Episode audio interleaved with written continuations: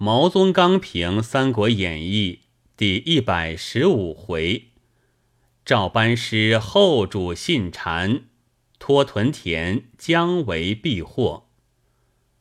姜维四伐与三伐相连，而三伐胜，而四伐不胜。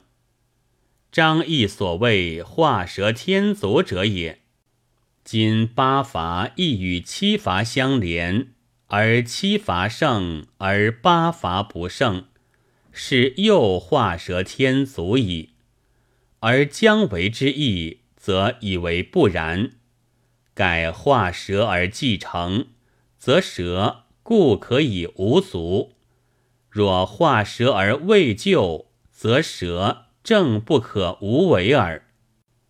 陶阳之初，唯以为非爱之所料，而爱则知其料我之不料也；岐山之旧，为之为爱之所料，而爱则不知其料我之能料也。至于后主之召回，不独为不料之，爱亦不料之矣。智者之智，常出于智者之意外；愚者之愚，亦出于智者之意外。读书至此，能不为之慨然？又有读书至中篇。而复与最先开卷之数行相应者，如观黄龙献井中之兆，令人思青蛇献玉座之时；观曹茂咏黄龙之诗，令人思汉帝咏飞燕之句，思以奇矣。然当时之人，犹未以前世相况也。至于姜维之欲去黄皓，则明明以十常侍为比，明明以灵帝为鉴。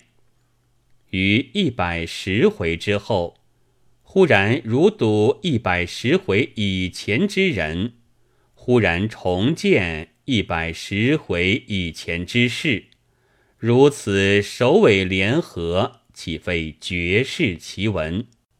武侯出师。以屯田中，姜维出师，亦以屯田中。屯榻中与屯卫兵无异耳。以为避祸，而保蜀之道在焉；以为保蜀，而取魏之道亦在焉。姜维未尝有久伐之事，而后人以榻中之意。为姜维之久伐中原，夫未取魏而屯田，则虽魏之久伐焉，可也。蜀之伐魏自此终，而谓之伐蜀又自此始，可见汉不灭贼，则贼必灭汉。此正武侯不两立之说也。先主将入西川，先见孔明画图一幅，又得张松画图一幅。司马昭将取西川，先见邓艾榻中画图一本，又得钟会全蜀画图一本，前后天然相对，若合符节，真奇闻奇事。